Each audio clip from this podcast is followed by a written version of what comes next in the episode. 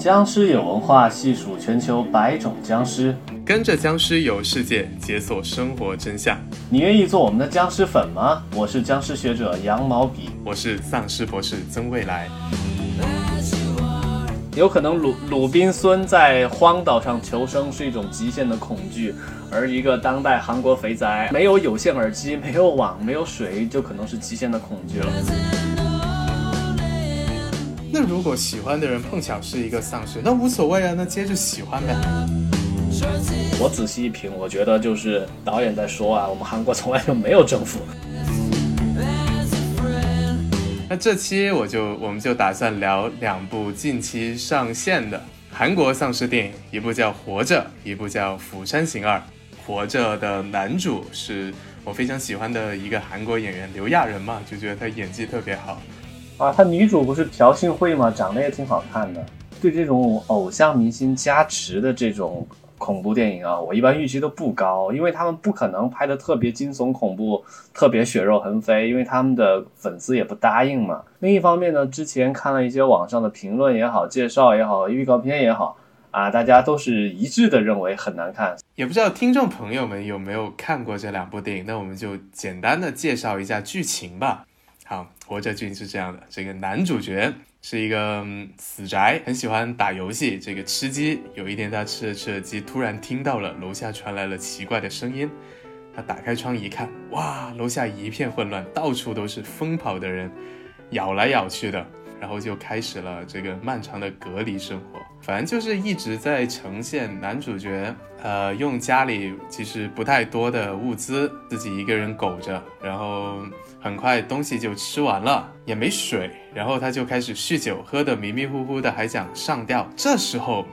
突然发现对面楼有一个乖妹用激光笔给他打信号啊，两个人看到了对方，发现哇，原来还有其他的幸存者。这时候男主就一下子就振作起来了，他第七天其实已经吃完了家里所有的东西。然后水也开始停了，对，那是第七天。第十五天的时候，他还在跳舞，他还在一边酗酒一边出现幻觉。到第二十天，就其实已经断了两两周之后，连酒都喝完了，他才要自杀。哎，不光是食物啊，有一个重要的因素是他知道他的父母亲和姐姐都遇害了，这是对他人生产生重大打击的一个要点。这个细节你有注意吗？他还拿着手机。啊，爬到栏杆外去接听啊，发现亲人也死了，就整个人就万念俱灰。但这一段我觉得有点无病呻吟的地方在于，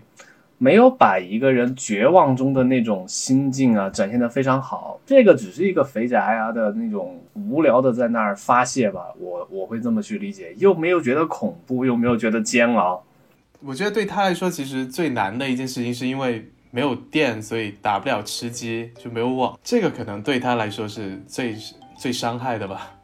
有可能鲁鲁滨孙在荒岛上求生是一种极限的恐惧，而一个当代韩国肥宅没有有线耳机、没有网、没有水，就可能是极限的恐惧了。但即便如此，当他看到乖美的一瞬间，他整个人就活过来了。这就是他发，当他发现了一个单身年轻女性的时候，他马上的脑子就转化成了搭讪模式和恋爱模式，就是觉得。整个电影的氛围就是一种都市寂寞男女的一次撩拨吧。我对这个电影盖棺论定就是这么评价。对，我觉得其实这个设定啊，如果用得好的话，其实可以表达很多议题的，可以把主题拔得很高。但是这部电影并没有这么做。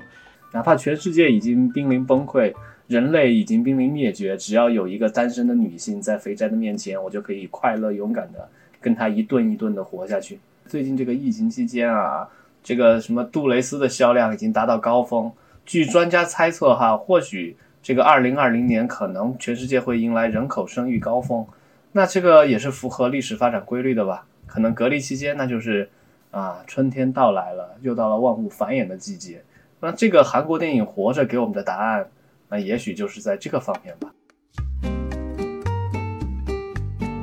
我们进入到另一部啊，四年磨一剑。啊，引起观众朋友们极高的期待，它叫《釜山行》第二部啊，冒号半岛。我其实一开始期待值挺高的，因为《釜山行》确实给人留下了特别深刻的印象，而且它基本上是所有的这种评分网站里面僵尸丧尸类型片里面分数最高的，就是一部非常高质量的。那我觉得它的续集，而且主创团队也就导演也是也还在，所以应该不会特别差吧。但是我错了啊，万万没想到是吧？对，万万没想到。先从《釜山行一》讲起，《釜山行一》讲的就是这个是首尔市区突然出现了这个丧尸病毒，大家就决定跑。然后男主角和他女儿和一些其他的无关人士就坐上了一列通往釜山的高铁上，但这个高铁里面呢，就突然出现了病患，于是整个封闭空间里面就开始了一个这个人与丧尸互相搏斗的这个人性竞技场。那第二部的剧情呢，其实跳的有点大，已经过了好几年，现在不仅仅是首尔，也不只是釜山，包括其实。整个朝鲜半岛全都沦陷了。一句话概括的话，这个故事就是一个韩国人接受美国人任务，回这个已经被僵尸包围的釜山取现金，遭遇了一个看起来像黑帮的人类生存者组织，然后两边开始一段飙车，速度与激情，最后男主角拿着钱完成任务。那就《釜山行一》啊，这部电影为什么当时会让人眼前一亮呢？它刻画的是几个平民家庭在面对一个极限危机、一个极限灾难之下的反应，从多角度呢体现了人性，体现了社会，再加上韩国一贯的影视业擅长用的那种煽情表述的手法，当时一下子啊就赚取了很多男女老少的眼泪，这在一部恐怖电影当中呢是很少见的。但《釜山行二》啊，这个故事呢，严格来说，跟第一部的主角之间呢，没有必然的联系。像第一部的主角孔刘啊，这个知名的帅哥，在第二部当中呢，大家也甚至还很隐隐约约期待着孔刘的复活。当然呢，已经换了换了一个主角，换成了另一个年轻的鲜肉，叫江东元。那这个故事呢，跟第一部在同一个时空背景和世界观下，但是呢，两部之间的情节没有明显的连接。首尔市爆发了丧尸危机之后，我们把它定义成疫情好了。整个僵尸疫情呢没有被控制下来，而是扩散到了整个朝鲜半岛。在这种情况下呢，流亡在海外的韩国人不得不因为某些任务回到了那个危险的朝鲜半岛上去。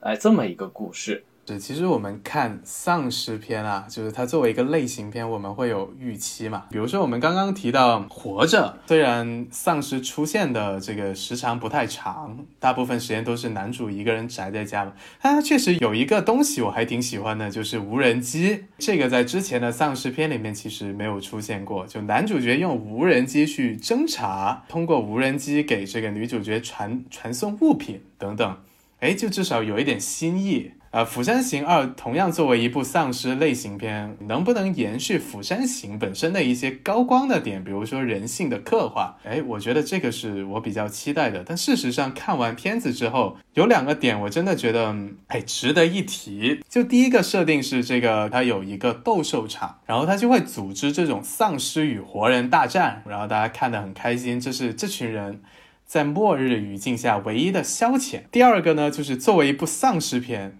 你无法想象，你难以理解为什么这部电影的高潮段落是这两拨人在上演《速度与激情》，就是好人啊开一辆车，然后这些反派他们开着另一辆车，两辆车就在路上疯狂的碰撞，就像《速度与激情》一样。然后所有的丧尸就像观众一样，哇，在两边，然后完全拦不住这两辆车，两辆车就在路上飞速的往前跑着。你说的这两个点啊，我也有注意到。这个电影给我的感触就是，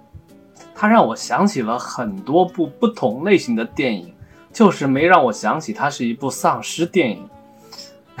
就先说你说这个人与丧尸进行角斗啊、决斗这个这个这个桥段啊，我是雷德利·斯科特的铁粉，我很喜欢他的决斗士啊，Peter Russell 这个电影。那里边呢，他刻画了一个罗马将军不得不成为决斗士去搏斗的这么一个原因，会很有悲情，因为政治斗争的失败，所以我人不得不变成了奴隶。而这部电影里人与丧尸的搏斗决斗，好像没有什么来由，也没有什么强解释，只是说哈，这一群还活在朝鲜半岛这片废土上的这群人变得血腥又暴力。他们为了发泄自己那种压抑，就抓了一群人去跟丧尸进行决斗，缺乏一些叙事的动机上的解释，让这种现象啊，除了视觉上啊，导演想呈现给我们一些血脉奔张的奇观，我实在想不到有什么合理性。啊，也没有代入感。那第二部就是第二部分，就正如刚才曾老师说的，整个电影的大高潮是一段追车戏。啊，这个追车戏呢，拍的其实还有一些创意可圈可点的地方，但是它同样没有看出来这这部戏当中的巨大价值所在。这种惊险的逃亡会让我想到《速度与激情》，会让我想到《极品飞车》，但是我就是想不到它居然是个丧尸电影。这个电影给我一个巨大的启示，就是。开车少开远光灯，你可能不只会影响到别人，还会影响到丧尸哟。那其他来说，我觉得这就没啥意思。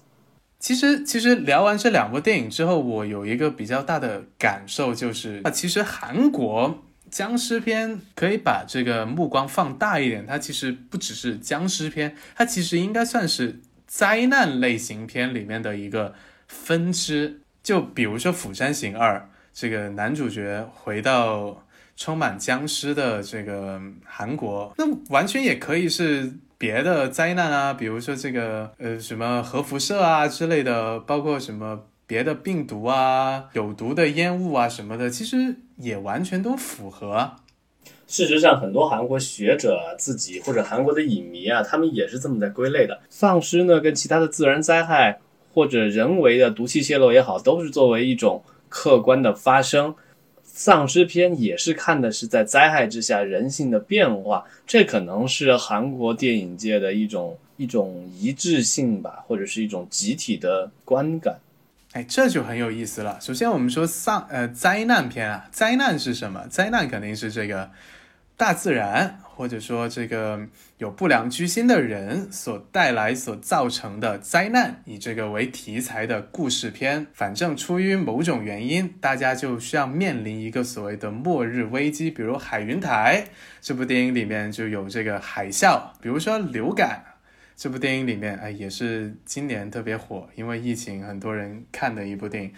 也是因为这个病毒来了，大家就就需要面对一个所谓的末日感。当真正面对这种灾难的时候，社会上的不同阶层、不同身份的人，大家就会变成一个所谓的巨大的命运共同体。这就是灾难片的魅力。韩国灾难片，哎，我总结了一下，它有三大法宝。首先，一部好的灾难片，它里面出现的人物形形色色，覆盖这个全年龄。全阶层，对吧？就有这种血气方刚的学生，有老谋深算的这种生意人，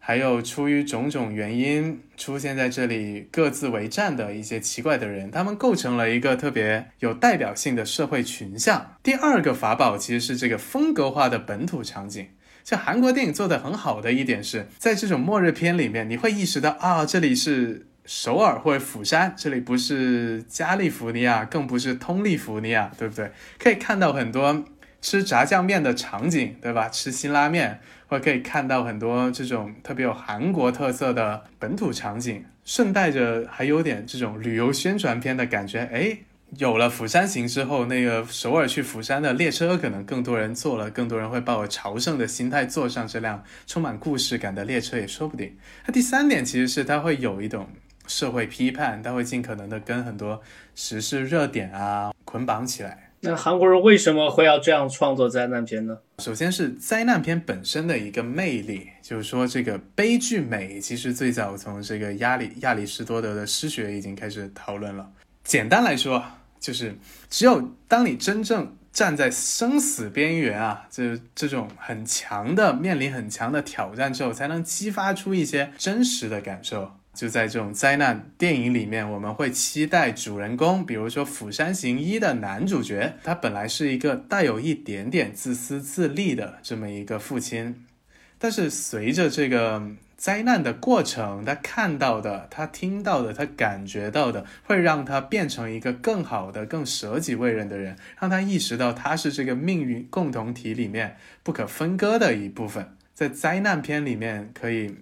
呈现这种人性，有些人就像一个殉道者一样牺牲了，然后留下了这种活下去的希望。美国好莱坞有一句话叫“最后一分钟营救”，就是主人公啊遇到什么挑战，即便他在悬崖啊，马上就没力气了，或者他被一个坏人追到了什么地方，实在走投无路的时候，在最后一分钟的时候。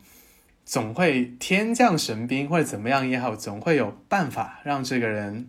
活下去。但在韩国电影里面不一样，韩国电影里面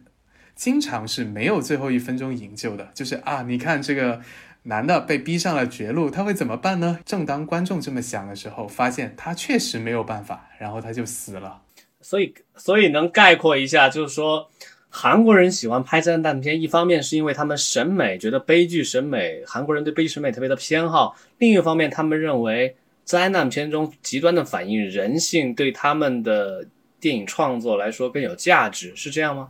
我觉得是这样的，在灾难面前，他们是一个特别善于反思的民族，他们通过这个灾难片，其实会不断的进行反思。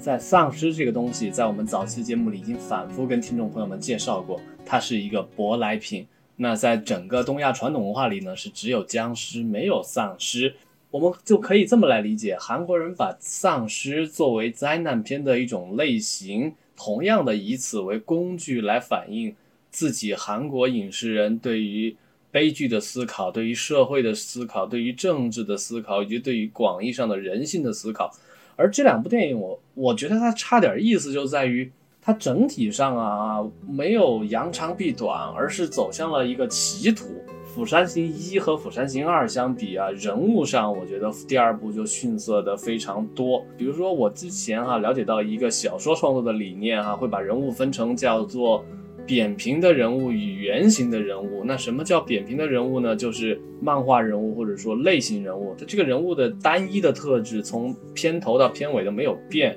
很脸谱化。而圆形的人物是他身上有多种特质往外突出呢，情节就会有变化。像《釜山行一》里边帅气的孔刘哥哥，从之前是一个冷漠无情的赚钱机器，到后边变成了一个舍己为人的人，哎，所以就特别的感人。而那个胖子大叔从头到尾都像一个圣战士一样博爱，这也是非常明显的一种形象。而坏人自始至终都那么坏，反映出人性的某些扭曲。而《釜山行二》这个电影里啊，就人物上面呢就不是那么丰满，主人公呢的转变差点人性闪光的幅度，配角的坏又坏的不是那么极致，这是我觉得在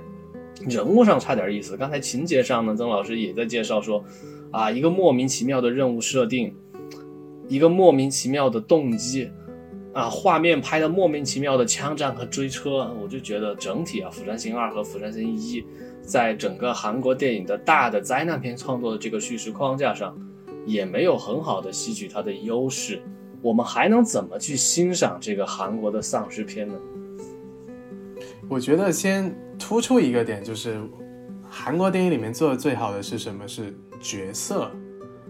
其实末日片做就末日片有意思的一点在于什么呢？啊，世界马上要末日了，你会突然意识到，在世界末日面前，不管你是腰缠万贯，还是这种穷困的乞丐，不管你是一个博士后，你你你是以某个领域的最好的学者，还是一个什么都不懂的游戏宅男，在这种天灾面前是一样的，众生平等嘛。在韩国的灾难片里面，我会觉得其实大部分的天灾，它都会慢慢的转变成人祸。观众想看的就是人祸。你看一部分人，他们因为想报复社会，他们因为自己的自我价值没有实现，他们做了一个反社会的事情。你看他们其实也是一个，并不是扁平人物，他们也是有动机的。造成了这种末日的困境之后，每个深陷其中的人，他们各自能怎么去对抗这个事情？每个人都有动机，比如说孔刘这个角色，他的动机其实是希望他跟女儿，希望女儿可以茁壮成长。每个人其实都有动机，只要有动机，他就不是一个扁平人物。但在《釜山行二》里面，呃，男主角是有动机的，对吧？他要拿钱，虽然也不知道他拿钱是为了什么，所以这个动机其实也是一半。他遇到的人，比如说那个奇怪的一家人，就就好像半个工具人一样，他们就在釜山等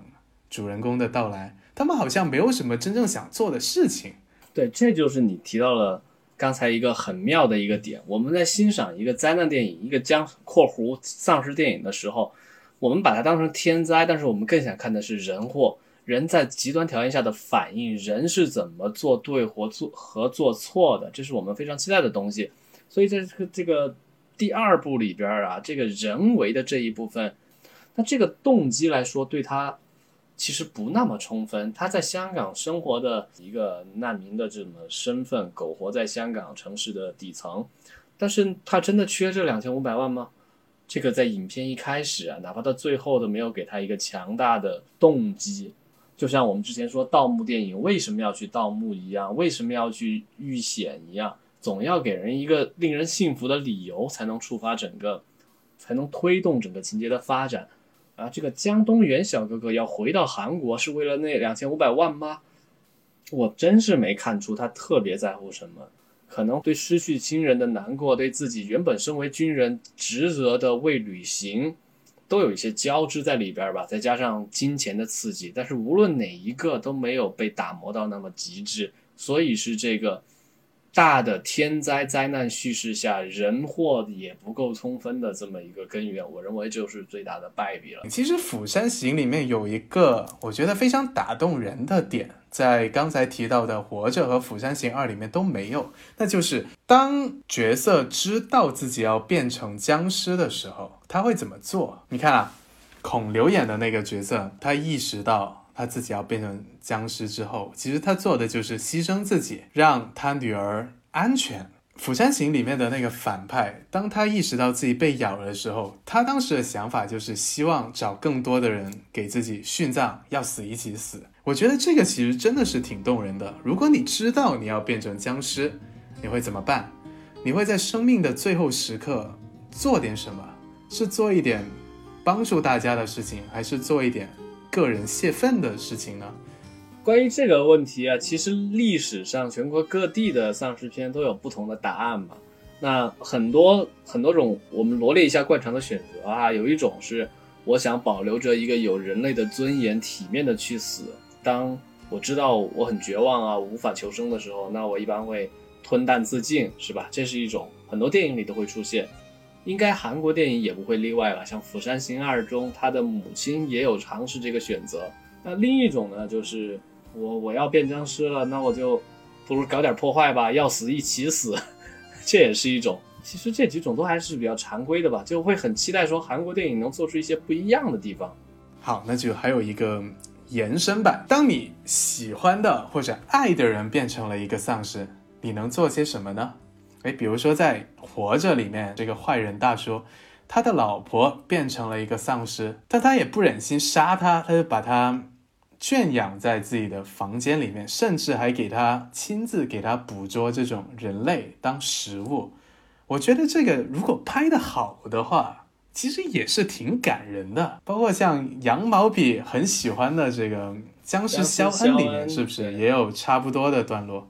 对，在《僵尸肖恩》里边，是男主角最好的哥们儿变成了僵尸。他们俩生前最爱的游戏呢，就是坐在同一台电视机前玩着 video game。直到他最好的朋友也变成了僵尸呢，他就用铁链把他的朋友拴在家里，让他的头呢可以活动，但是咬不到活人。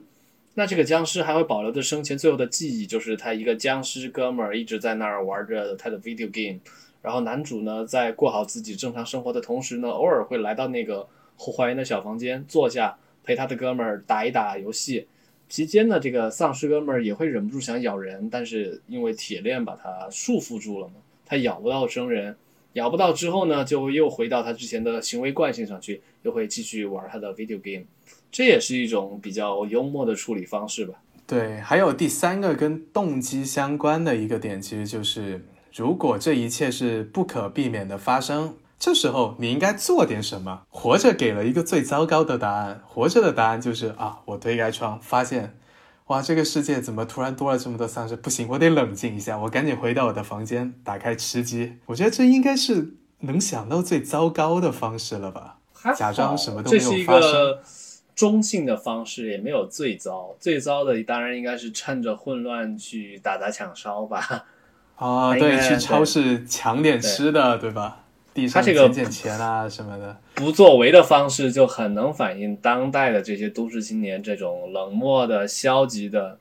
这种人生观吧。他只是默默的当一个肥宅，当他没有网无法吃鸡，或者当他因想去听灾难下的广播，却发现自己都是蓝牙耳机而没有有线耳机的那个那一声“我靠”，就会觉得比较生活化。这些其实都是站在一个动机的角度去思考，在一个僵尸片里面的这种所谓的人性。这时候我就要举一个我很喜欢的漫画的例子了。你知道有个韩国的漫画家叫江草嘛？他他有一个，其实在他的作品序列里面算比较冷门的一个丧尸题材的漫画，叫《生命中的每一个瞬间》。哎，希望听众朋友们找来看一下，真的非常的精彩。其实跟活着的思路也差不多，就是在跨年夜，主人公一推开窗一看，哦，原来丧尸病毒蔓延开来了。男主角对面楼碰巧有一个他一直很喜欢的女主角，但是他比活着好在哪儿呢？有一个这样的设定。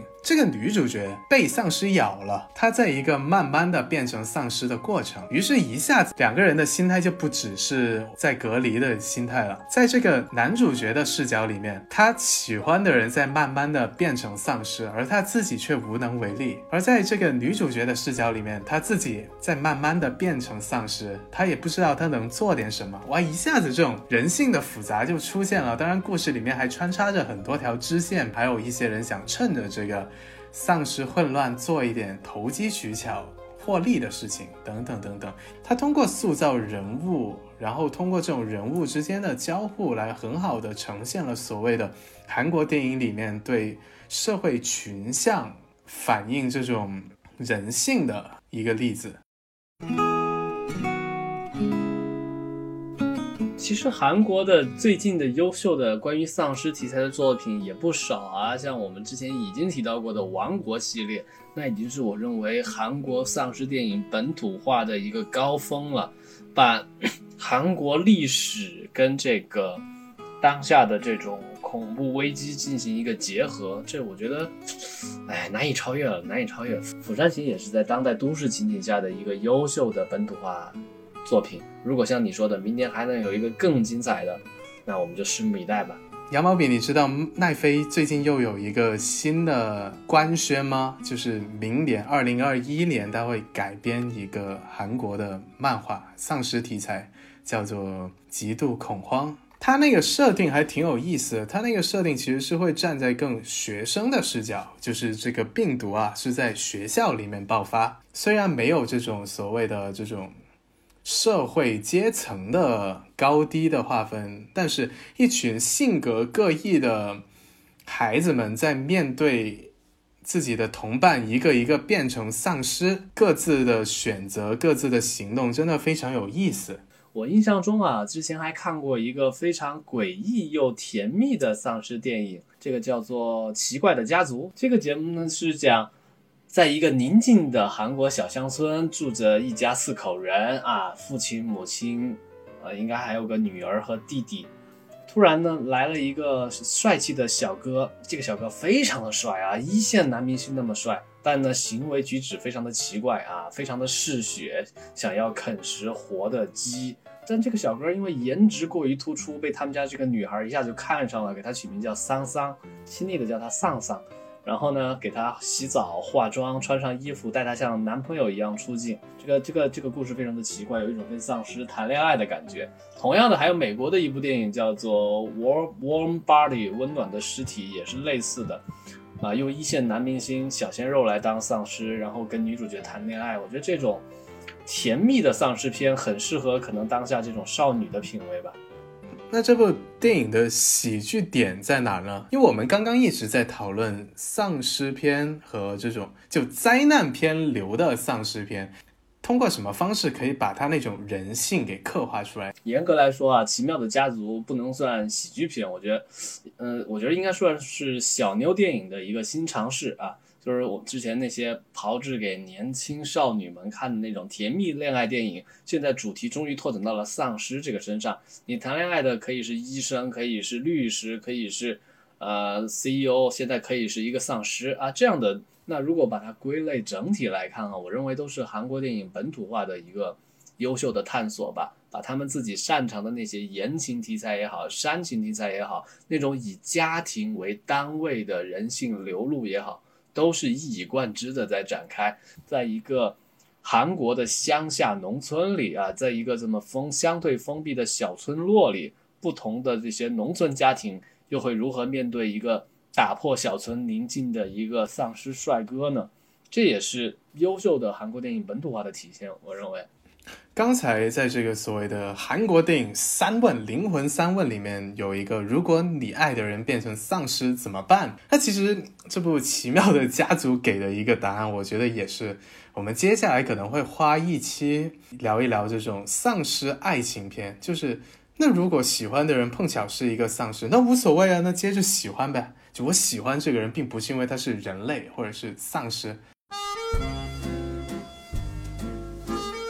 我们这期其实还有一个可以从韩国的丧尸电影聊到的一个点，就是丧尸电影究竟给现实什么启示？至少在目前还没有真正出现过有一天。哪个城市真的爆发了丧尸，对吧？但今年比较特别的是爆发了这个病毒。我们其实可以结合一下韩国的这个疫情的策略，跟他们的这种丧尸灾难片有异曲同工之妙。我们第一次在这个新闻里面听到韩国，我我没记错的话，好像是那个大邱邪教事件吧。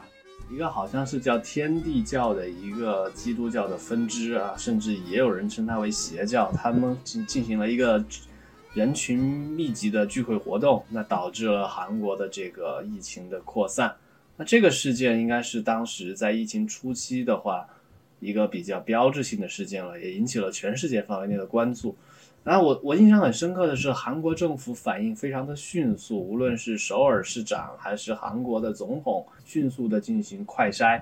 普筛。那这个对韩国后续疫情的处理都有很好的正面效果。现实生活中，我们表扬韩国政府的地方，但是其实在韩国的这些灾难电影里，往往是相反的。这是一个很诡异和有趣的地方。嗯，其实我们说丧尸电影它具有强烈的批判性，这种批判性呢，在其他地方的影片中我们会发现啊，可能需要你进行挖掘和延展，而在韩国你都不需要仔细去思考，就能马上领会到导演那种立竿见影的对我们本国政府的批判啊。我说的本国是韩国啊，韩国导演对韩国政府的批判简直是立竿见影、旗帜鲜明的。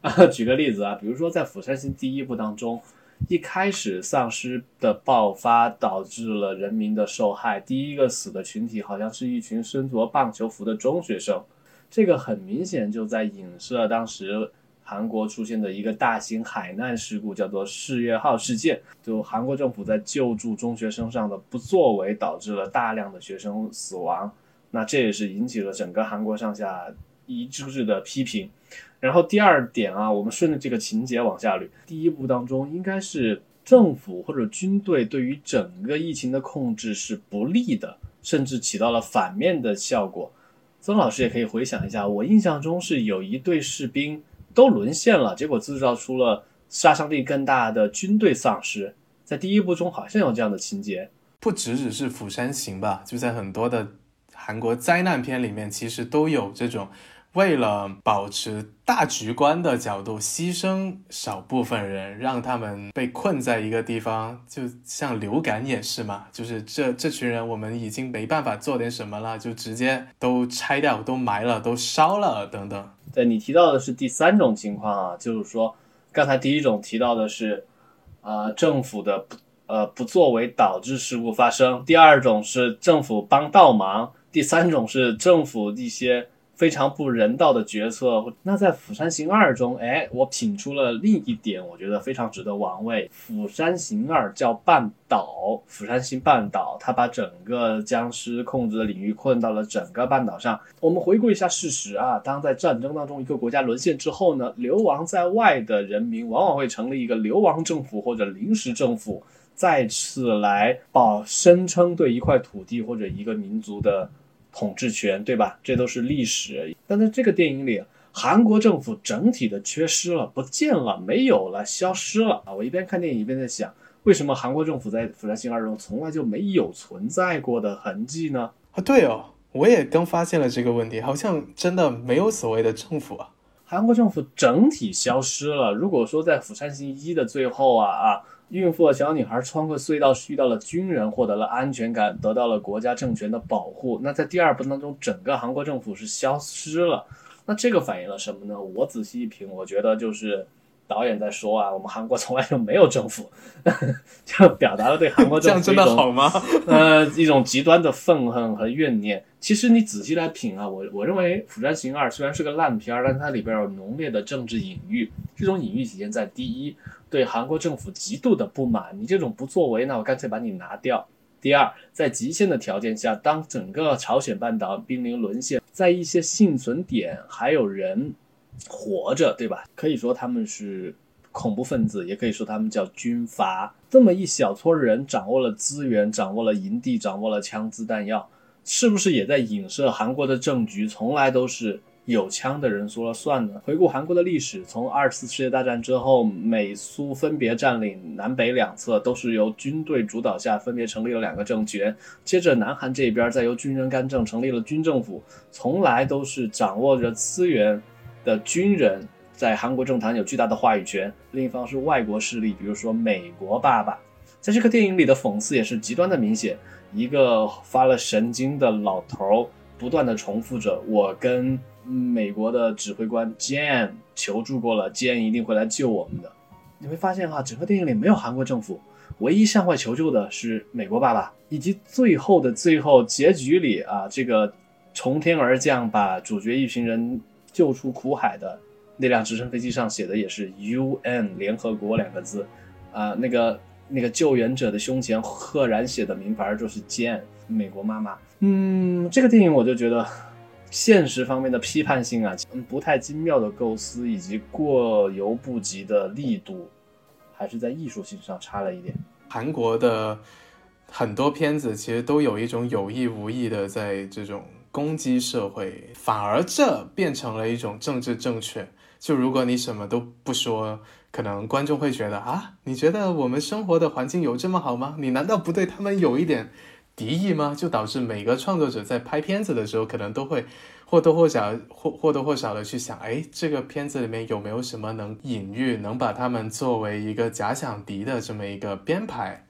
这其实就是一种口嗨了。就现实中，大家其实都很听话。对抗疫情，其实韩国政府还是做了很多事情，比如说这个检测速度和这个检测的方式，它有这个公路检测点，它应该是全球最先推出这种公路检测点，基本把每个人不管你有没有状况，都在公路上完成了一个检测，而且它发起了好像叫保持一米间距活动。提倡大家戴口罩，大家竟然还真的都做了。因为同样的事情在欧洲、在美国是完全行不通的。比如前两天吧，微博热搜不是还有什么柏林，大家反对戴口罩又开始游行了。羊毛笔是怎么看待这样的一些欧美地区，大家都完全不听政府？嗯，我认为啊，这还是本质上啊，还是一种不信任感的不同表现啊。无论是西方国家在现实当中不信任政府，要求呼唤的一种个人的自由，不戴口罩，还是韩国电影里密集的批判政府，都是一种对政府不信任的体现。那这种体现呢，因为程度有差别，跟往往跟国家的政治环境和政治脉络是不同的。那像比如说德国也好，在二战之后基本上进行了现代化的改造，它的政局呢是相对稳定。公民与政权之间的这种抗争和对立呢，是一以贯之的实现的。那对政府有合理的批评、建议、怀疑甚至质疑，都是一贯存在的。那这种不信任呢，我认为是日常向的，是普遍的。而韩国的政府呢，长期受到畸形的这么一个状态，整个国家政权呢，哪怕到现在还是被财阀和外来势力所控制，所以他们对政府的这种。职能的不信任和质疑态度啊，会更加的别致。一方面呢，会疯狂的抨击；另一方面呢，他们又有一种恨铁不成钢的心态。哎，我们国家都已经这样了，那他发发表了一个要求我们戴口罩的建议，这个建议呢好像是正确的，那我们还是听吧。就又不满又恨铁不成钢，还听一听的那种复杂心态，可能造就了对政府的这种观念的微妙差别吧。而还有一方面啊，跟政府无关，可能是一种文化传统的使然。我觉得东亚儒家文化圈那种集体意志的存在和那种整体性，大家努团结协力那种习惯性的呼吁。跟西方的个人自由和自我独立的那种观念还是有巨大的差别。对，简单来说，其实还是具体问题要具体分析。对，我觉得我试图给韩国的丧尸电影做一个总结啊。也为什么我们谈丧尸呢？是我认为丧尸是一种从头部开始的革命和挑战，它会对人类的很多观念进行一些扭转。这个隐喻呢，非常有价值。那韩国电影、韩国丧尸电影中的社会隐喻呢，会更加的，会相比其他的丧尸电影更加的明显和集中。你甚至都可以不把它当成恐怖片，而当成一部预言伪装的类型片。电影里的丧尸在人群中呢，是在呼唤一个民主化的社会，呼唤一个健康的国家，而不是简单给大家渲染暴力。这就是我觉得韩国丧尸电影，无论是对。丧尸文化的探索，还是对整个影视创作的巨大价值吧。接连聊了两期中所谓的热点作品之后，其实我们下期开始又继续去别的地方转一转了。我们下次可以考虑去远一点，来到南美洲。那就下期节目再揭晓吧。下期再见，拜拜，拜拜。